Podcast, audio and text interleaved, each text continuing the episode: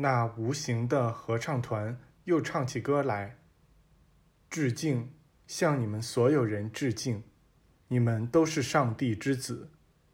鞠躬并颂扬上帝吧。他的王国永久建立在人们之中。是的，他永远和你们在一起。当这合唱团唱歌时，那歌词被书写在房间的墙壁上。这并不是一个遥远、模糊、不清楚的场景，我们就置身于那里，就在那个房间里。还跟那几个与我们对话的人讲了话。我们与他们握了手，把他们的形象深深印在了脑海中。他们就待在我们中间，而我们则围绕着他们。他们与我们唯一的区别就在于那环绕着他们的特殊的光。这光似乎是房间里的照明来源。这里没有一点阴暗的地方。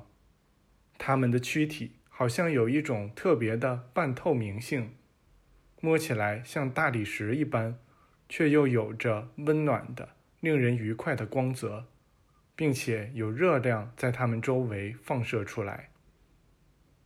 那个房间在他们离开后似乎保留了他们的光与热。后来，每当我们进入这个房间时，我们中都有某个人提到这一点。一天，我们几个队员聚在这里后，交流起了这种印象。我们队长说：“这个房间被升华了。”他说出了我们共同的感受。后来，我们就不再谈论这个了。当我们秋天重又回到这里时，这个房间就像一所圣殿，我们在里面度过了很长时间。在这第一次会面快结束时。我们等着那几位和我们对话的人离开房间，而当比拉多准备离去时，他请我们队长和他一起走。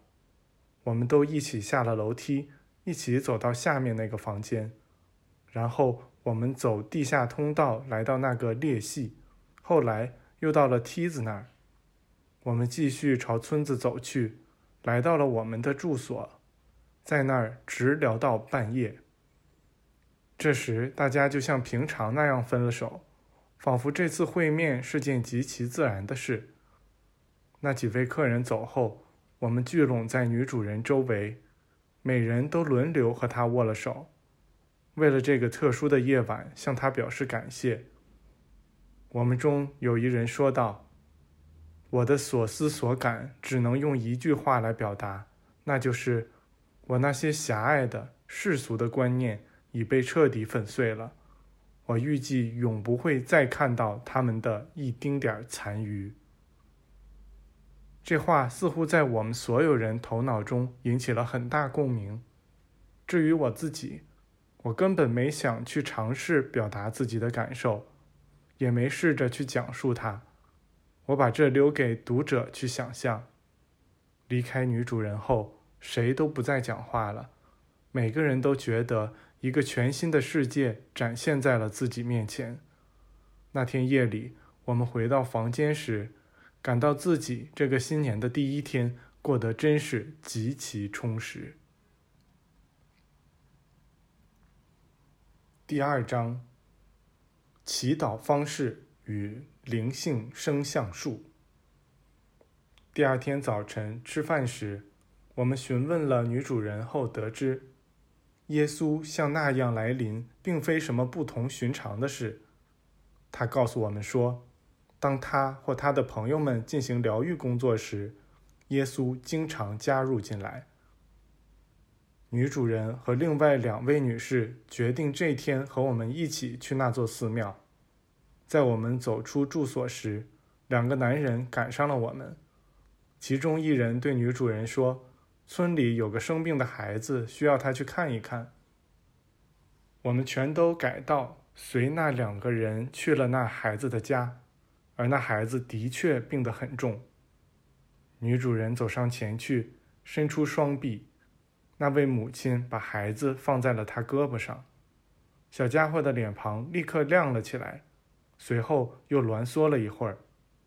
几分钟后，他便安稳的熟睡了。于是，女主人把他交还给了他母亲，而我们又出发朝寺庙走去。在路上，他感慨道：“哦，要是这些善良的人能够觉悟并自己做这个工作，而不是依赖我们，那该有多好！那对他们来说会比现在好很多呀。平时他们对我们完全敬而远之，直到有困难出现时。”那时，他们就会把我们叫去。这当然也很好，只是这不会让他们对自己有丝毫信心。我们倒很愿意看到他们自己摆脱困境，而他们在任何情况下都总是表现得很幼稚。